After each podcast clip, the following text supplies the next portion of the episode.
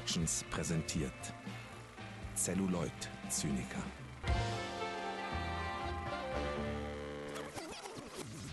Hallo, liebe HörerInnen des Celluloid Zyniker Podcasts und herzlich willkommen zu einer besonderen Folge unseres Podcastes.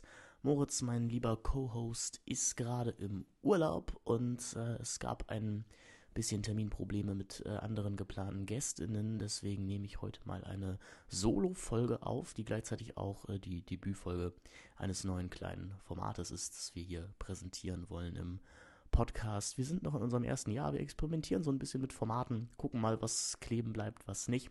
Äh, letzte Woche hatte ja schon German Gulasch äh, seine Premiere mit dem lieben Patrick vom Projekt Chaos Kino Podcast und Lukas Bawenschik als Spezialgast für German Gulasch.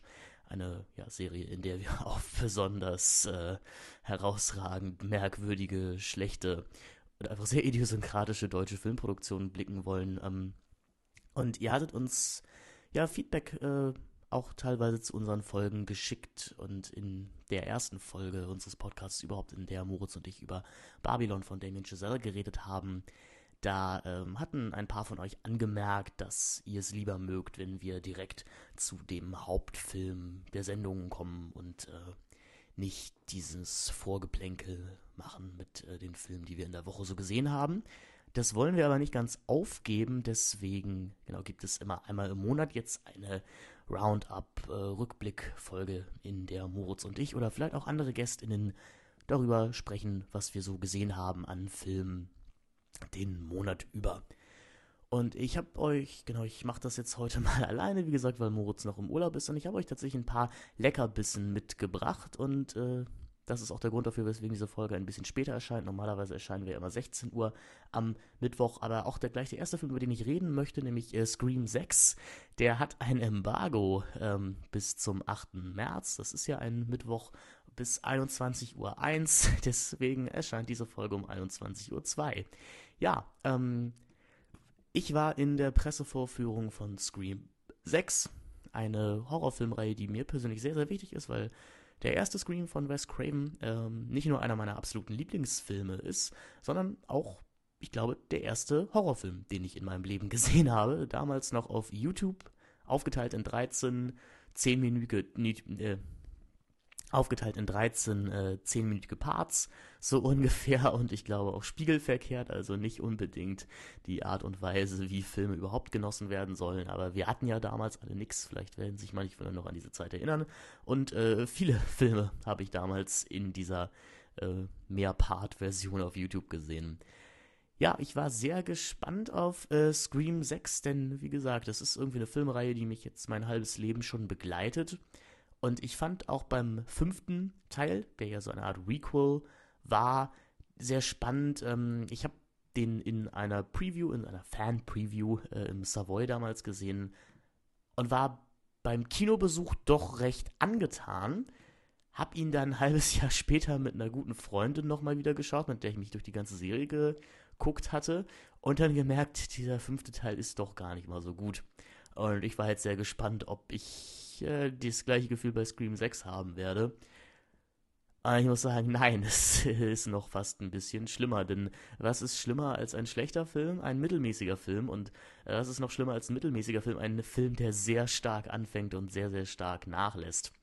Scream 6 geht ungefähr ein Jahr, also ähm, beginnt ungefähr ein Jahr ähm, nach dem fünften Teil weiter. Wir haben immer noch äh, Melissa Barrera und Jenna Ortega als unsere beiden Hauptrollen, als Sam Carpenter und Tara Carpenter, die beiden Schwestern, und äh, noch den Freundeskreis aus dem fünften Teil, die eben die Killing Spree der neuen beiden Ghostface-Killer im fünften Teil überlebt haben. Und äh, Scream 6 spielt jetzt in New York an einem College-Campus, ist also, das äh, bemerken die Figuren im Film, auch ein Remake, könnte man sagen, oder ein, ein Re-Sequel nennen sie es, glaube ich, in Scream 6 von Scream 2, der ja auch an einem College-Campus spielte. Und ja, wie das immer so ist in der Scream-Reihe, man ist nie sicher vor einem neuen Copycat Ghostface Killer, der auch jetzt umgeht. Und was schon ziemlich äh, cringe war, wie die jungen Kids sagen, war ein ähm, bitte Spoiler nicht Vorfilm vor Scream 6, in der wir als Kinopublikum praktisch vom Ghostface Killer angerufen werden und er uns sagt, ähm, er hätte unsere Telefonnummer und bitte, wir sollen doch nicht diesen großartigen Film spoilern und äh, die Identität des Killers oder der Killer, Fragezeichen, verraten. Das war sehr unangenehm, das schon zu sehen, denn ich weiß nicht, ob ihr euch noch an Batman wie Superman erinnert, da gab es ja auch von Zack Snyder diesen merkwürdigen Vorfilm, wo er auch sagte, ey Leute, bitte spoilert nicht und ähm, ich habe jetzt gemerkt, immer auch wenn in Pressemitteilungen explizit darauf hingewiesen wird, dass man doch bitte, bitte nicht den Inhalt des Filmes verraten solle, dann ist der Film, taugt der Film meistens nicht so sonderlich viel. Das einzige Mal, wo ich es ein bisschen verstanden habe, war damals bei Parasite. Da gab es vor der Pressevorführung eine ganz süße Notiz vom Regisseur Bong Joon-ho, der eben sagte, grundsätzlich wäre ihm das alles egal, aber ähm, es wäre doch ganz nett, wenn wir KritikerInnen nur äh, Plotdetails der ersten halben Stunde bekannt geben würden. Da habe ich es tatsächlich ein bisschen verstanden, weil Parasite ja ein Film ist, der durchaus seine, ich weiß nicht, ob man es schon Genrezugehörigkeit nennen, aber der auf jeden Fall ein paar Haken schlägt, die man so nicht erwartet hätte. Bei Scream 6 kann man das eigentlich nicht sagen. Das ist Business as usual für die Reihe. Und ja, ich habe gesagt, was ist schlimmer als mittelmäßiger Filmfilm, der sehr, sehr gut startet und sehr, sehr stark nachlässt. Die erste halbe Stunde von Scream 6 ist ziemlich brillant. Ähm, wir haben ja meistens immer den, der oder den prominenteste Schauspieler in äh, des Filmes in dem Cold Opening. Das ist in diesem Fall, äh, die dann, der oder die dann umgebracht wird. Das ist in diesem Fall Samara Weaving, die eine Horrorfilmprofessorin spielt, die sich auf das Slasher-Genre spezialisiert hat. Und das mochte ich sehr, denn ich mochte, dass der neue Ghostface-Killer in seinem Code-Opening-Anruf tatsächlich filmwissenschaftliche Texte zitiert. Das fand ich eine sehr gute Idee. Ähm, er unterhält sich dann mit dieser Professorin über die Beschaffenheit des Slasher-Genres an sich. Ähm, ja, das fand ich ziemlich cool und dachte, oh, das geht, das geht schon mal in eine richtige Richtung. Also wir gehen intellektuell auch ein bisschen auf ein anderes Level, um irgendwie auch zu zeigen, dass sich die Figuren, dass sich der Habitus der Figuren verändert hat. Das verfolgt der Film aber auf gar keinen Fall weiter. Was ich am fünften Teil mit am spannendsten fand, war eigentlich das Endbild, in der dann ja die, die Rolle des Final Girls oder die, die Disposition des Final Girls sehr interessant auf die Probe gestellt wird, weil er nämlich eben gefragt wird, hm, ist denn das Final Girl, das auch dann blutige Rache, Notwehr, wie auch immer man das nennen möchte, an den Killern verübt, ist die denn am Ende so viel besser als die Killer an sich oder ist da nicht vielleicht auch irgendwas in jedem von uns drin, der oder die uns zur Mörderin machen könnte, wenn es nur rausgebracht wird. Und der Anfang von Scream 6 lässt durchaus vermuten, dass die Regisseure Matt Bettinelli Alpin und Tyler Gillett auch genau darauf hinaus wollen. Mm. Aber wie gesagt, nur der Anfang. Danach werfen sie das komplett über Bord und Scream 6 wird zu einem, ich möchte nicht absprechen, sehr unterhaltsam, aber doch auch sehr egalem Film, der auf der einen Seite genau das liefert, was man sich von den Scream Sequels erwartet. Ich sage bewusst den Sequels und nicht der, der Grandezza des ersten Teils. Hm. Ich persönlich, ja, natürlich ist der erste Scream dafür äh, bekannt und berüchtigt und auch beliebt, dass er eben diesen Meta-Aspekt ins Horror-Genre mit eingeführt hat oder diesen postmodernen, selbst kommentierenden Aspekt, also dass wir in Scream von 1995 ist der, glaube ich, oder 96, Figuren haben, die Filmfans sind, die alle Horrorfilme gesehen haben, die es zu diesem Zeitpunkt gibt und eigentlich genau wissen, wiss, wissen müssten, wie man sich in einem Slasher-Film zu verhalten hätte, um zu überleben, aber genau das dann wieder nicht tun. Aber im ersten Teil fühlt sich das immer sehr organisch an, wenn praktisch der Film so einen Satz nach links macht und Figuren sich hinstellen und sagen, ah, die Polizei müsste doch nur mal Prom Night sehen und wüsste dann, wer der Killer ist. Weil, ähm, der, der, der verrät einem doch alles darüber, was, äh, was Killer so denken, wenn sie in der Highschool morden. Und schon in den Sequels und vor allem im fünften Teil empfand ich diese Aspekte des Films eigentlich nur noch als nervig, weil der, der, der Plot des Films, äh, der, des Films an dieser Stelle dann wirklich stoppt und ähm, wir einfach nur so semi-cleveren Movie-Talk, Mambo, Jambo hören und im sechsten wird das eigentlich auf die schlimmste Spitze getrieben, vor allem weil der Film eben nicht zu dem steht, was er selber behauptet. Hm, da wird uns dann wahnsinnig viel erklärt, dass wir jetzt ja in einer, äh, also dass wir jetzt so einem Re-Sequel sein und ähm, alles egal wäre. Also alle Figuren dürften sterben, vor allem die Legacy-Charaktere. Ähm, genau, es wird von, von Mindy, die ja so ein bisschen der, der Randy-Ersatz ist, äh, in diesen Filmen dann erzählt. Also die, die die Legacy-Charaktere, also Courtney Cox und Nev Campbell, die ja noch am Leben sind, könnten sterben.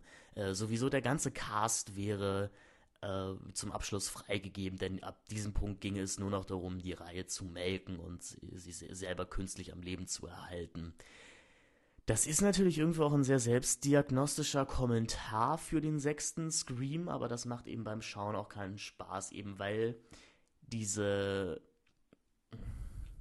diese Unsicherheit, die der Film selber behauptet, also dass jetzt wirklich jeder und jede sterben könnte, vom Film letztendlich eben nicht eingehalten wird. Also ich denke, wer von euch den Trailer gesehen hat, kann sich schon sehr genau denken, wer von den Legacy-Charakteren hier sterben wird und wer das Ganze wohl überleben wird. Und wer die Scream-Reihe kennt, der weiß ja mittlerweile auch ungefähr, auf was man so achten muss, wenn man herausfinden möchte, wer der oder die Killer sind. Hm ich hab's so fünf Minuten bevor der Film das selber dann revealed, wer hier die Bösewichte sind, tatsächlich auch rausbekommen, dass das Motiv dieser Figuren komplett hirnrissig ist. Das ist eigentlich auch egal, weil es das ehrlich gesagt in jedem der Scream-Filme ist. Aber der erste Scream benutzt auch die Hirnrissigkeit der Motive von Skeet Ulrich und Matthew Lillard ähm, als Horrorelement. Also das ist eben so abgedreht, was die beiden da veranstalten, dass es einem dann doch irgendwie kalt den Rücken runterläuft und im sechsten Scream sitzt man halt einfach nur da und denkt sich, hm, ja gut, irgendeine Motivation brauchtet ihr ja wahrscheinlich, ne? Also ja, der Film ist dann doch recht hart, hat ja auch jetzt eine FSK 18 in Deutschland bekommen. Ähm, es wird unter anderem ein Auge relativ prominent entfernt, das dann auch noch so durch die Gegend fliegt. Und dadurch, dass das Ganze in New York spielt, New York bringt natürlich für den Horrorfilm an sich auch eine große äh, intertextuelle Tragweite mit. Also gerade die erste halbe Stunde und auch einen Charakter, der recht schnell wieder aus dem Film verschwindet, das erinnert alles so ein bisschen an Maniac, hatte ich das Gefühl. Und dann gibt es natürlich auch noch Freitag der 13. Teil 8, Jason Takes Manhattan den ich mir als Vorbereitung auf den sechsten Scream tatsächlich auch angeguckt habe. Es gibt sogar fünf Sekunden aus diesem Freitag der 13. Film zu sehen in äh, Scream 6. Also die, die Regisseure spielen da relativ offen mit ihren, mit ihren Inspirationen. Mm, aber letztendlich macht der Film halt leider auch nichts aus seinem Großstadt-Setting, weil dann auch wieder nach der ersten halben Stunde das alles in Innenräumen spielt, die sich überall befinden könnten. Es gibt noch eine relativ gute Suspense-Sequenz in einem U-Bahn-Waggon, die nicht ganz an die Terrorintensität von The Sadness aus dem letzten Jahr heranreicht, aber eine schöne kleine Doctor Who-Referenz hat mit den ähm, Weeping Angels, die sich nur bewegen, wenn man blinzelt. In diesem Fall ist es dann der Ghostface-Killer, der sich nur bewegt, wenn das Licht im U-Bahn-Waggon ausgeht. Das ist noch ganz nett. Ich weiß aber nicht, ob das äh, ein Kinoticket letztendlich rechtfertigt. Wenn ihr Fans der Scream-Reihe seid, dann könnt ihr durchaus einen Blick riskieren. Dann werdet ihr es sicherlich auch tun, weil man einfach sehen möchte, wie es weitergeht. Ich würde den Film letztendlich aber nicht empfehlen. Ähm, was ich eigentlich auch sehr schade fand, denn wie gesagt, die erste halbe Stunde dieses Films ist so verdammt gut und so verdammt clever. Und ich hätte mir halt gewünscht, dass äh, die beiden Regisseure sich tatsächlich auch mal getraut hätten, was Unkonventionelleres zu machen, vielleicht auch mal ein bisschen unbequem zu sein und äh, uns Horrorfans auch mal vielleicht da anzufassen, wo wir gar nicht wirklich angefasst werden wollen von so einem Film. Also ich denkt da jetzt vielleicht an sowas wie äh, Mathieu von Pascal Augy, der dann wirklich unbequeme Fragen am Ende stellt und uns fragt, was, was wollen wir eigentlich von einem Horrorfilm an sich? Naja, Scream 6 von mir keine große Empfehlung. Also ich sag mal so, wenn ich noch Sterne geben würde, was ich ja eigentlich nicht mehr tue, weil ich die Vergleichbarkeit dieser Filme dann immer ein bisschen komisch finde, ist es wahrscheinlich ein zweieinhalb Sterne Film. Ähm, ja, kann man, ich, ich würde es nicht empfehlen wie gesagt, höchstens für Fans und ehrlich gesagt, ich bräuchte jetzt auch keinen siebten Teil mehr. Der Film hat es tatsächlich ein bisschen geschafft, mein Interesse an dieser Reihe abzutöten, wie der Ghostface-Killer selber. Das hindert einen, es ähm, beeinträchtigt die Brillanz des ersten Teils, aber natürlich auf gar keinen Fall. Ja, man kommt sich so ein bisschen äh, komisch vor, wenn man hier allein in seinem Kämmerlein sitzt und einfach nur redet, aber naja, habe ich mir ja genauso ausgesucht. Ähm, ich muss leider ein bisschen weitermachen mit Filmen, die mich nicht so komplett überzeugt haben. Als äh, weiteren aktuellen Kinofilm habe ich noch äh, Sonne und Beton gesehen, die Verfilmung des Debütromans von Felix Lobrecht, verfilmt von David Vnent, der ja irgendwie jetzt auch so eine Adaption hat, äh, oder äh, nicht eine Adaption, der so eine Art Abonnement jetzt darauf hat, ähm, deutsche Bestseller-Romane oder Skandal-Bestseller-Romane, wie auch immer, zu verfilmen. Ich glaube, Sonne und Beton ist kein Skandalroman, auf gar keinen Fall. Ähm, aber er hat ja unter anderem auch die Verfilmung zu Charlotte Roches Feuchtgebiete und äh, er ist wieder da geliefert. Er ist wieder da, fand ich ziemlich ordentlich. Ähm, Feuchtgebiete werden wir eventuell nochmal eine German Gulasch-Folge drüber machen, deswegen, den habe ich sehr lange nicht gesehen. Äh, sehr geliebt wird er ja für Kriegerin, den ich auch irgendwann mal gesehen habe vor zwölf Jahren, kann ich aber auch nichts Genaues mehr zu sagen. Jetzt genau, aber einfach äh, Sonne und Beton. Felix Lobrechts autofiktionaler Debütroman über eine, vielleicht seine, Fragezeichen, äh, Kindheit in Gropiusstadt. Und ja, das äh, böse gesagt könnte man sagen, toll, dass wir in Deutschland jetzt 30 Jahre später auch unseren La N haben. Nur eben nicht in Schwarz-Weiß und nicht in den Bayeux, sondern halt in äh, Neukölln. Mm, der größtenteils unbekannte Cast, beziehungsweise setzt sich auch sehr viel aus RapperInnen zusammen, macht seine Sache ziemlich ordentlich mein größtes Problem mit dem ganzen Film war, dass der spielt eben 2003. Dafür ist der Slang, den die Jugendlichen aber benutzen, viel zu aktuell. Also ist, äh, die Jugendlichen reden so miteinander, als wäre 2023 und benutzen Begriffe, die, bin ich mir sehr sicher, 2003 noch nicht Teil der Jugendsprache waren. Ich meine, das ist äh, ein kleineres Problem, aber es untergräbt eben diese ständig behauptete Authentizität, die das Ganze haben soll. Hm, ich habe tatsächlich den Roman auch gelesen von Lobrecht, den ich erstaunlich okay fand. Auch dafür, dass ich persönlich mit Lobrecht gar nicht so viel anfangen kann. Der Film entscheidet sich jetzt dazu, beziehungsweise das Drehbuch von David Venant und Felix Lobrecht entscheiden sich dazu, die Slice of Life Attitüde des Romanes, in dem der sehr episodenhaft ist und äh, auch relativ konsequenzlos ist, was ich recht angenehm fand. Die entscheiden sich, das Ganze einer etwas klassischeren Dramaturgie zu opfern oder weichen zu lassen, sagen wir vielleicht besser. Mhm also Sachen, die im Roman einfach passieren und keine größeren Konsequenzen haben, werden hier in ein doch durchaus nachvollziehbareres Handlungskorsett gedrängt, bauen aufeinander auf und nehmen auch aufeinander Bezug. Das gibt dem ganzen Film deutlich mehr Spannung und auch Intensität, als der Roman hat. Leider opfert es aber auch so ein bisschen die, ich weiß nicht, ob man es schon utopische Dimension des Romans nennen kann.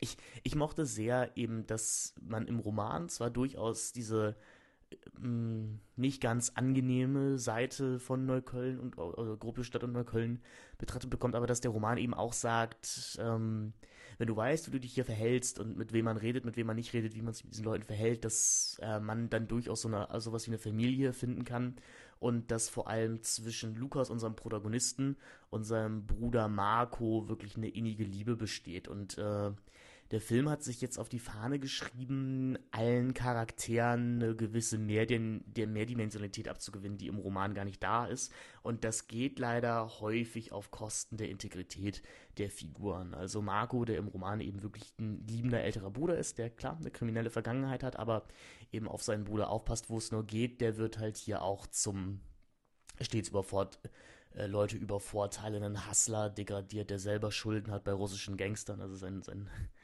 äh, der Mensch, bei dem er Schulden hat, ist hier Olex, der Rapper, den ich früher auch ganz gerne mal gehört habe.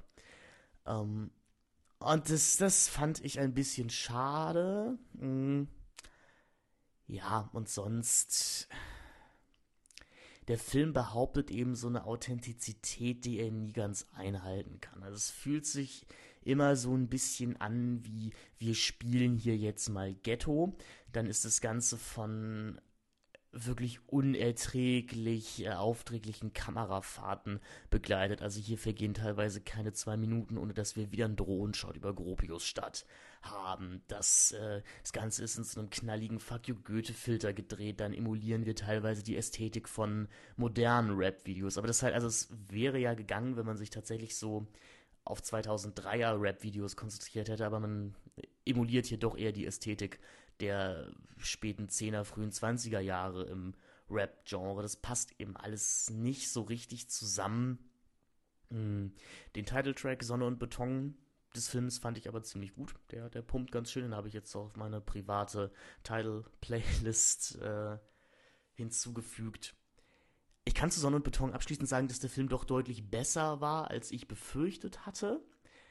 Hm, und doch durchaus auch guckbar ist, äh, erreicht halt nicht an die Konsequenz von sowas wie Christiane F. heran oder Supermarkt von Roland Klick, wenn wir noch ein bisschen älter werden wollen. Man kann ihn aber auch schon mal gesehen haben. Ich glaube, das größte Problem ist eben, dass David nennt, und das kann man über fast all seine Filme haben, äh, sagen, halt mit so einer Zwanghaftigkeit ganz, ganz dringend junges, aufregendes deutsches Kino machen möchte und dabei gefühlt selber nicht merkt, dass das, was er macht, halt immer so gefühlt 10 bis 30 Jahre zu spät kommt. Also er ist wieder da, war ja schon, könnte man sagen, sein Bohrat und Feuchtgebiete war so seine Version von Trainspotting und gesagt Sonne und Beton ist jetzt eben irgendwie seine Version von La N in äh, der Rezension von da äh, von dem guten Schröck äh, hatte ich, der hatte noch äh, City of Gods mit äh, reingebracht in das Ganze. Das fand ich durchaus auch passend. Wenn ihr diese Filme mögt, wenn ihr La N mögt, wenn ihr City of Gods mögt, dann könnt ihr dieser Berliner Variante davon durchaus mal einen Blick riskieren. Ich weiß nicht, ob euch der Film gefallen wird, wenn ihr Felix Lobrecht-Fans seid, denn jetzt mit dem, was Lobrecht sonst macht, hat das Ganze hier erstaunlich wenig zu tun. Hm, ja, auch ich, ich gebe ja eigentlich keine Stimme, wenn ich Sterne geben würde, zweieinhalb bis drei Sterne, irgendwas dazwischen, vor allem für die sehr, sehr guten jungen Darsteller, für die sehr, sehr guten JungsdarstellerInnen, also für unsere vier Hauptrollen und äh, für den coolen Soundtrack. Ich habe aber auch einen sehr, sehr, sehr, sehr guten neuen Film gesehen, den ihr, wenn ihr diese Episode zeitig hört, zumindest in den größeren Städten Deutschlands auf jeden Fall noch im Kino erwischen könnt. In Hamburg zum Beispiel im 3001 Kino. Die Rede ist von äh, Titöt, Titöt, Titöt. Äh, das ist äh, finnisch und ich hoffe, ich spreche das richtig aus. Von der Regisseurin Ali Hapasalo.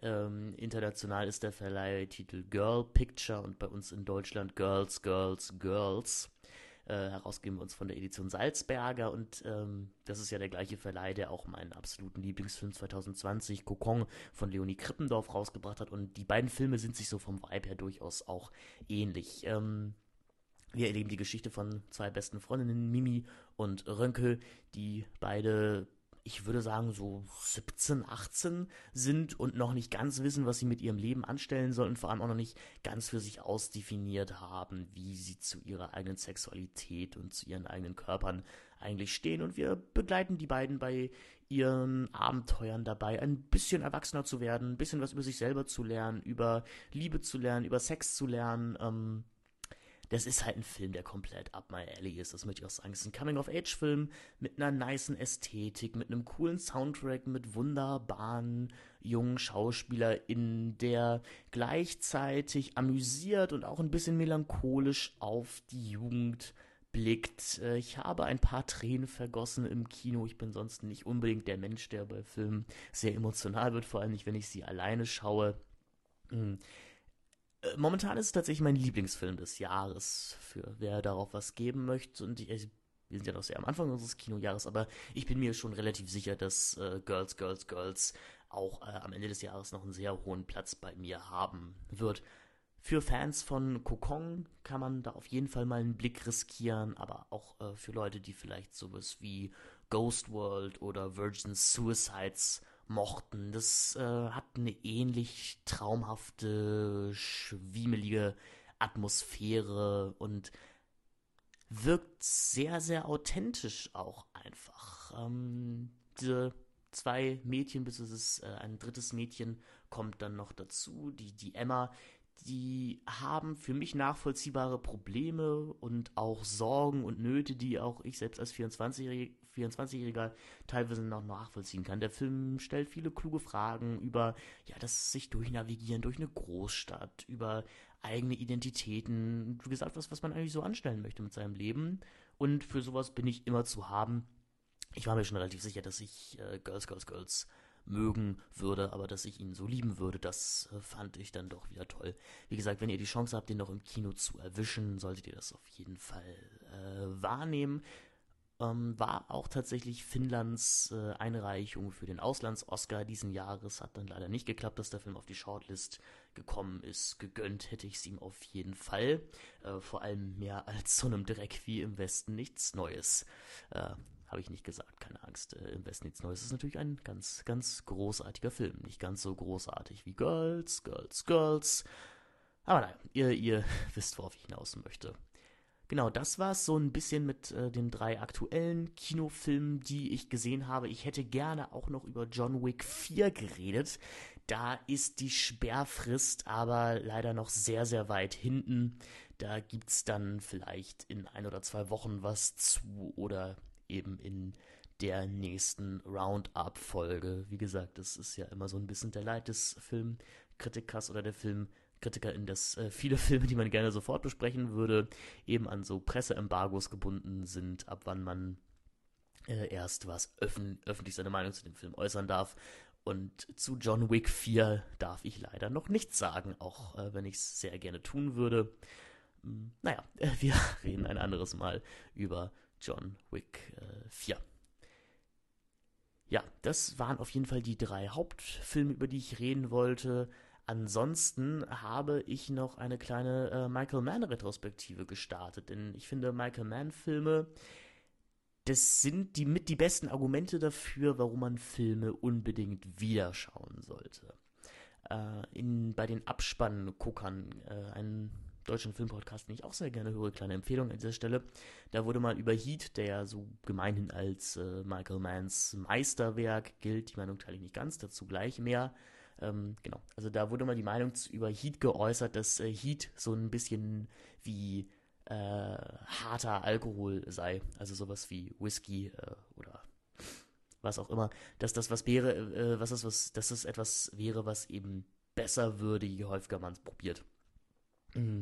Und das kann man nicht nur über Heat sagen, das kann man eigentlich über alle Filme von Michael Mann sagen. Denn wer schon mal einen Film von dem guten Mann gesehen hat, der weiß, die funktionieren ja häufig ein bisschen anders, als äh, wir uns die Realität so vorstellen. Das sind im Film meistens über, über Männer, über kriminelle Männer meistens, die sehr, sehr gut in ihrem Job sind, ähm, die in zynischen Floskeln und Sentenzen miteinander kommunizieren und in denen Emotionen mehr äh, behauptet und kommuniziert werden, als wirklich gezeigt werden. Da muss man manchmal so einiges schlucken. Und äh, ich hatte in dem Podcast The Suspense is Killing Us äh, eine Folge zu drei Filmen von Michael Mann gehört.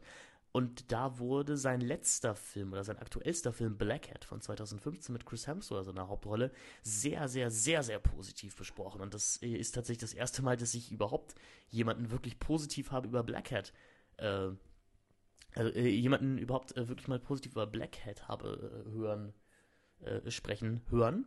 Denn es ist einer der wenigen Filme von Herrn Mann, den ich noch nie gesehen hatte.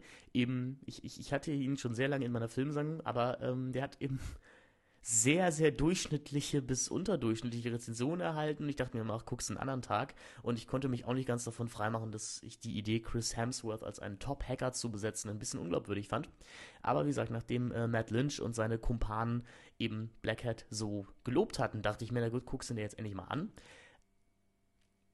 Ich würde, falls ihr noch nie einen Film von Michael Mann gesehen habt, auf keinen Fall empfehlen, mit Blackhead einzusteigen.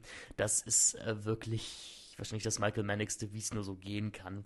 Die Geschichte eines äh, bedrohlichen, anonymen Hackers, der die Weltwirtschaft zum Einsturz bringt und nur Chris Hemsworth, ein äh, Top-Hacker, der im Gefängnis sitzt, kann ihn aufhalten, denn dieser Hacker benutzt unter anderem äh, den, ein, ein Programm, einen Code, den Hemsworth damals geschrieben hat, äh, zusammen mit äh, einem, ein, einem alten Kumpan von ihm, der jetzt für die chinesische Regierung arbeitet.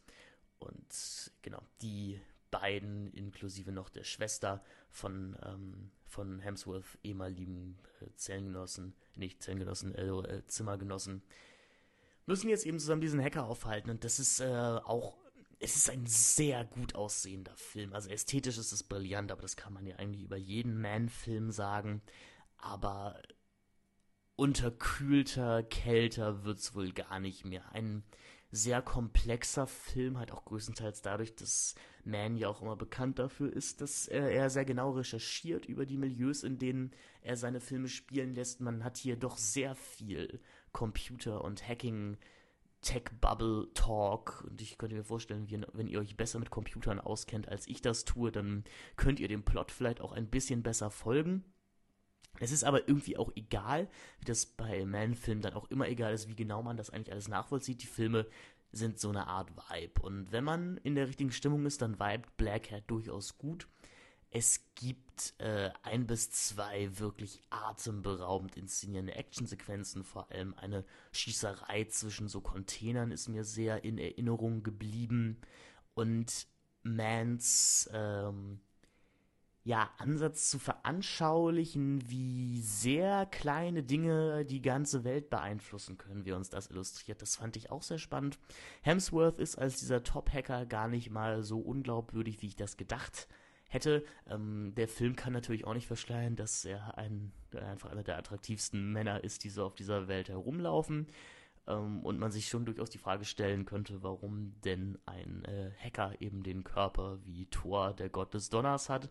Der Film erklärt uns das ein bisschen dadurch, naja, er sitzt ja, er sitzt ja für 13 Jahre im Gefängnis und da macht er einfach jeden Tag Liegestützen. Gut, geschenkt. Mhm. Aber Blackhead hat mir dann ein bisschen Lust gemacht, nochmal ein paar andere Michael Mann-Filme reinzuschauen.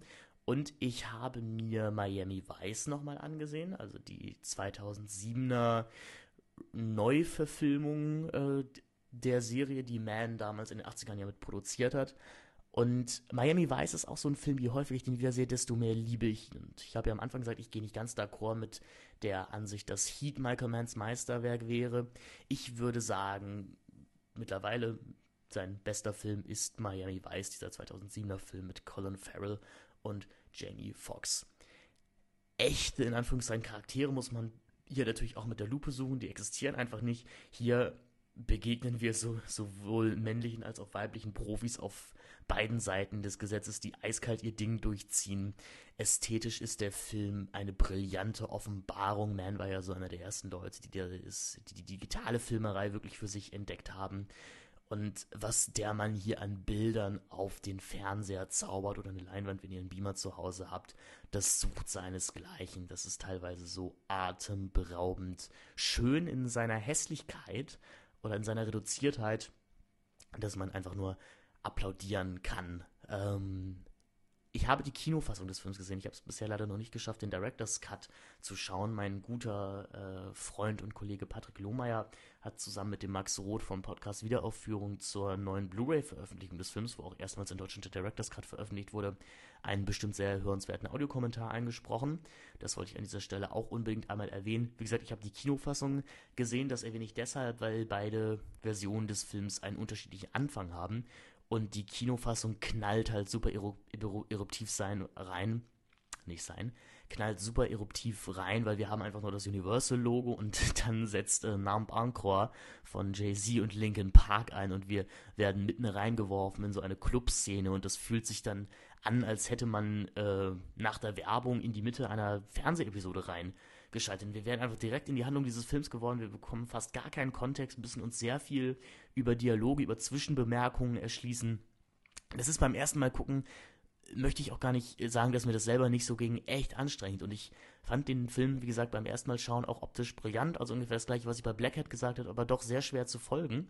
Ähm, das wird besser, je häufiger man das sieht und äh, umso mehr kann man sich dann noch viel mehr auf die auf die Raffinessen und die äh, vielen kleinen Wunder Wunderbarkeiten, die diese Süßigkeitentüte von Film bereithält, fokussieren.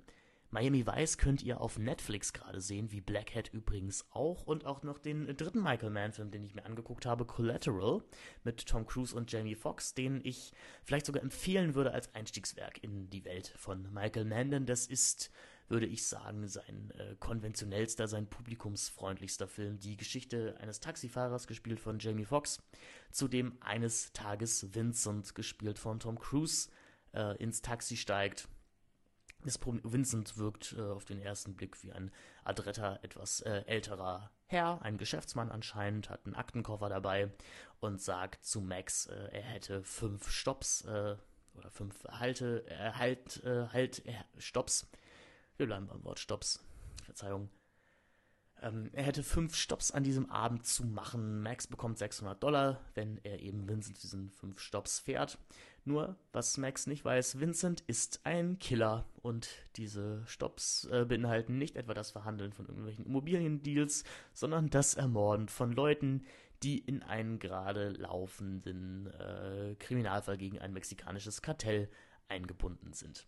Mm, das ist der erste Film, den Michael Mann digital gedreht hat. Das hat damals 2004 durchaus für Furore gesorgt, weil eben sich alle dachten, warum sieht denn das so hässlich aus bei uns auf der Leinwand? Und das ist ein Film, ähm, wo ich sagen würde, den guckt man am besten tatsächlich nachts, denn es ist ein sehr schöner Nachtfilm, der die Schönheit äh, der Nacht in einer Großstadt für sich findet. Das auch so ein bisschen flirrende, diese, die Lichter, die da überall sind. Es wird sehr viel mit Spiegeln gearbeitet. Mm. Collateral ist ein ziemlich toller Film. Ich, ähm, ich mag ihn sehr, sehr gern. Es ist nicht Michael Manns Beste, aber Collateral ist auf jeden Fall so ein Film, der wirklich endlessly rewatchable ist. Der geht knapp zwei Stunden, ballert von vorne bis hinten durch, hat einen interessanten Soundtrack mit teilweise Titeln, für die man sich ein bisschen schämt beim Hören, aber sie passen dann doch irgendwie ganz gut oder so Titel, wo man nie zugeben würde, dass man sie vielleicht doch auf seiner privaten Playlist hat. Ähm, ich mag Tom Cruise auch tatsächlich immer dann am besten, wenn er mal Schurkenrollen spielt oder eindeutig vom Film deklarierte Schurkenrollen spielt oder zumindest moralisch sehr ambivalente Figuren spielt. Also zum Beispiel in Magnolia oder in Tropic Thunder oder äh, Interview mit einem Vampir. Aber nirgendwo hat er das so gut gemacht wie hier in Collateral. Mhm. Alles drei Filme, die ich durchaus empfehlen würde, aber vielleicht auch dann durchaus äh, in der Reihenfolge ihres Erscheins zu schauen. Also für Leute, die mit Michael, die noch nie was von Michael Mann gesehen haben oder wenig mit seinem Schaffen anfangen können, vielleicht erstmal Collateral schauen, gucken, ob euch das grundsätzlich gefällt. Dann kann man mit Miami Vice weitermachen und wenn man dann ähm, immer noch dabei ist, dann kann man sich durchaus mal an Black Hat ranwagen.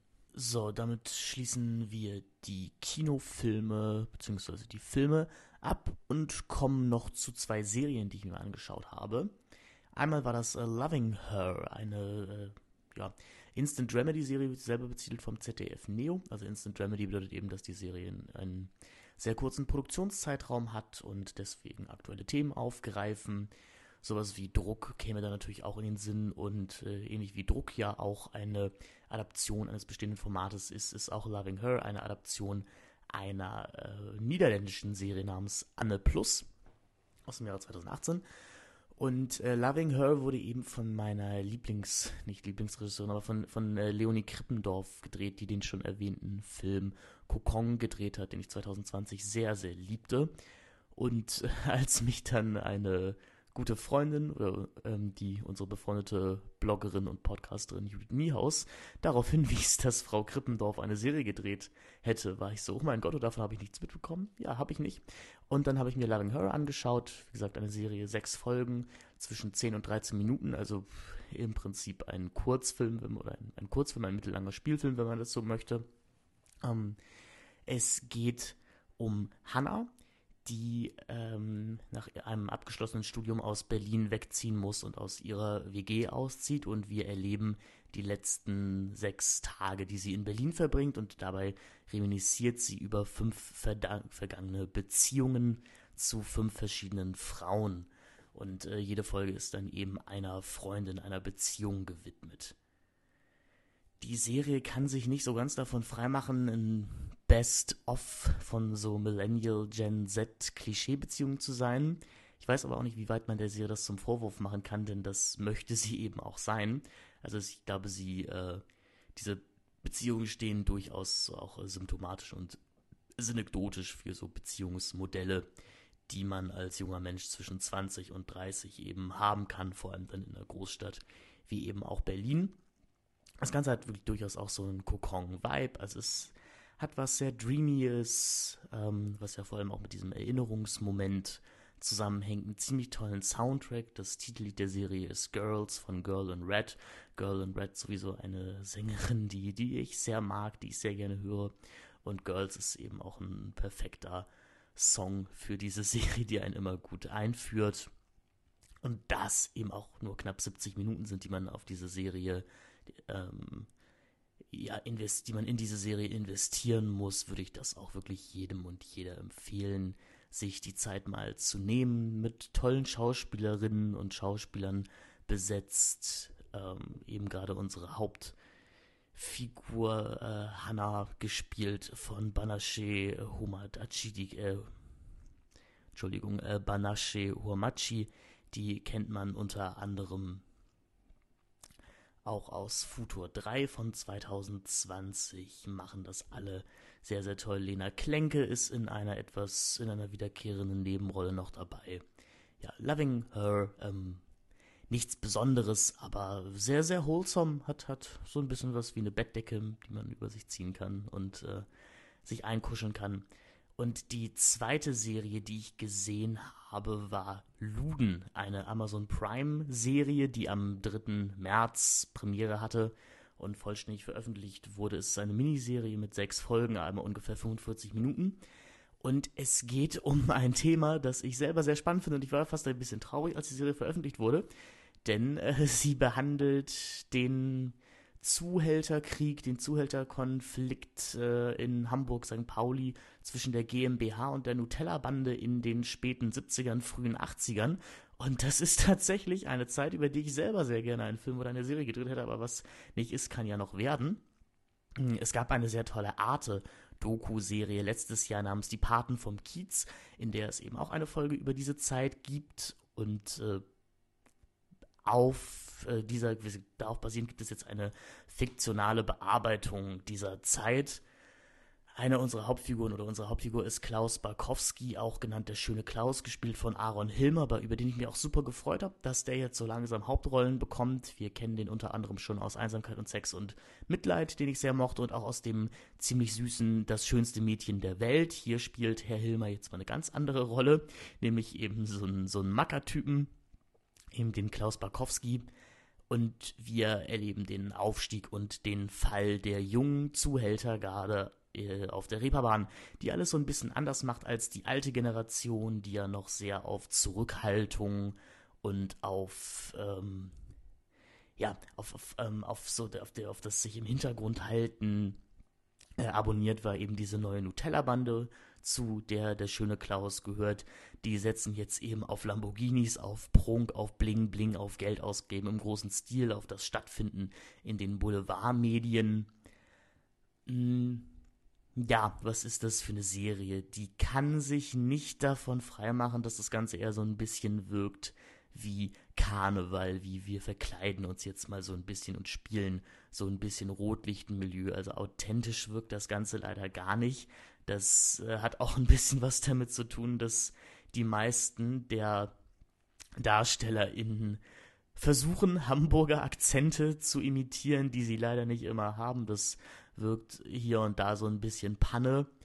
Und ich persönlich fand, dass die Serie erst so ab der fünften Folge wirklich spannend wurde. Also ab da, wo dann der Fall beginnt und wo AIDS und Kokain äh, so ins Spiel kommen und die Leute fertig machen. Mhm. Mich hat das Ganze thematisch natürlich auch sehr an die äh, David Salmon Serie äh, The Deuce erinnert, die ich sehr, sehr vergöttere, in der es ja auch so ein bisschen um den Aufstieg und den Fall des Pornos in New York geht, in den späten 70ern, frühen 80ern. Und äh, ich meine, Simon hat ja eben auch The Wire gemacht und was den eben auszeichnet, ist eben dieses hohe Maß an Recherche und wirklich auch diese totale Authentizität, dieser totale Realismus, den man bei dem Ganzen das Gefühl hat und auch das sehr langsame Erzähltempo. Das führt aber auch dazu, dass dann die emotionalen Punches in The Deuce wesentlich stärker hitten als in anderen Serien, weil man sich eben Zeit für einen Aufbau lässt und den lässt sich äh, Luden leider nicht. Wir rushen hier wirklich sehr, sehr schnell durch ziemlich viel Geschichte durch. Ich war halt sehr glücklich, dass ich diese Serie, die Paten vom Kiez, diese Doku schon kannte und ungefähr wusste, wer die Figuren alle sein sollten und so ein bisschen Kontext dann selber mitgebracht habe. Ich weiß nicht, wie das für ZuschauerInnen ist, die das nicht haben. Ähm, ich finde das ich finde das Sujet der Serie halt persönlich sehr interessant. Deswegen hat es mir durchaus am Ende auch noch gefallen. Mm. Es ist okay. Ich habe mir dann da letztendlich da, da doch durchaus mehr erwartet. Man kann es halt auf jeden Fall für die tollen Darsteller gucken. Sagt neben Aaron Hilmer ist auch die wie immer bezaubernde Lena Otzendowski dabei. Kennen wir unter anderem auch aus Kokong oder aus der zweiten und dritten Staffel von How to Sell Drugs Online Fast. Da spielt sie die Freundin von Lenny. Und in äh, der Neuadaption von Wir Kinder vom Bahnhof Zoo war sie auch dabei. Also anscheinend ist sie jetzt so ein bisschen abonniert auf diese äh, späte 70er, frühe 80er deutsche Unterweltgeschichten. Hm. Ja, kann man durchaus auch mal schauen, wenn einen so Gangsterkram grundsätzlich ins äh, grundsätzlich interessiert wenn einen Aufstieg- und Fallgeschichten interessieren. Es ist nur schade, weil ich auch das Gefühl hatte, hier wäre deutlich mehr drin gewesen. Also eigentlich hätte sich dieses ganze Thema, dieses ganze Thema Reeperbahn dafür angeboten, vielleicht wirklich eine längere Serie draus zu machen. Das ist ja auch mal was Besonderes, dass ich als jemand, der Serien sonst eher kritisch gegenübersteht, wirklich sagt, ich hätte gerne mehr gesehen. Man hätte eigentlich wirklich in den 60ern starten können und dann wirklich für jedes Jahrzehnt so eine Staffel rausbringen können. Ich glaube, das wäre fast der etwas spannendere und bessere Ansatz gewesen. Oder ihr schaut eben die auf jeden Fall auch noch in den Mediatheken der öffentlich-rechtlichen zu findenden Doku-Serie Die Paten vom Kiez. Da hat man auch noch mal ein bisschen mehr von. Mm, aber Luden kann man durchaus auch mal machen. Habe ich an zwei äh, entspannten Abenden durchgeguckt und ich war nicht gelangweilt. Das ist ja auch schon mal was. Inszeniert wurde die Serie im Wechsel von Laura Lackmann und Steffen A. Lukasch. Ähm, haben jeweils Frau Lackmann hat drei Folgen gedreht, Herr Lukas hat drei Folgen gedreht. Also es gibt so einen Bruch äh, in der Hälfte der Serie, den merkt man inszenatorisch auch ein bisschen. Und ähm, so plotdringlich mäßig hat, hat mir die zweite Hälfte dann doch durchaus besser gefallen, weil ich auch bei diesen Aufstieg- und Fallgeschichten mittlerweile den Fall immer wesentlich interessanter finde als den Aufstieg. Ich finde aber, dass Frau Lackmann das Ganze ein bisschen besser inszeniert hat. Also tatsächlich in, in ihrer Hälfte war ich dann doch bei den Figuren etwas mehr dabei. Und Lukas hat dann eben das, das Glück, dass bei ihm der Plot ein bisschen interessanter, ein bisschen drängender ist. Aber hey, Luden, falls ihr sowieso ein Prime-Abo habt, schaut auch gerne mal rein und guckt euch an, wie aus, äh, aus dem Kiez das geworden ist, was er heute ist, oder wie der Kiez eben auch mal aussah, welches, äh, welches Flair der mal verströmt hat. Kann man also durchaus auch mal machen. Ja, das äh, war hier so ein kleines Experiment eben für unsere Rückschau auf äh, ein paar spannende Sachen, die wir, beziehungsweise jetzt in dieser Pilotepisode nur ich, in letzter Zeit gesehen haben. Beim nächsten Mal ist dann Moritz auch wieder mit dabei und das Ganze ist nicht nur ein Monolog, sondern auch ein Dialog. Ich habe jetzt hier selber gerade gemerkt, es ist ein bisschen anstrengend, knapp eine Stunde allein vorm Mikro zu sitzen und in den Äther zu reden. Hm. Ist schon kurz davor, so ein bisschen wie Selbstgespräche führen, aber noch nicht ganz so schlimm.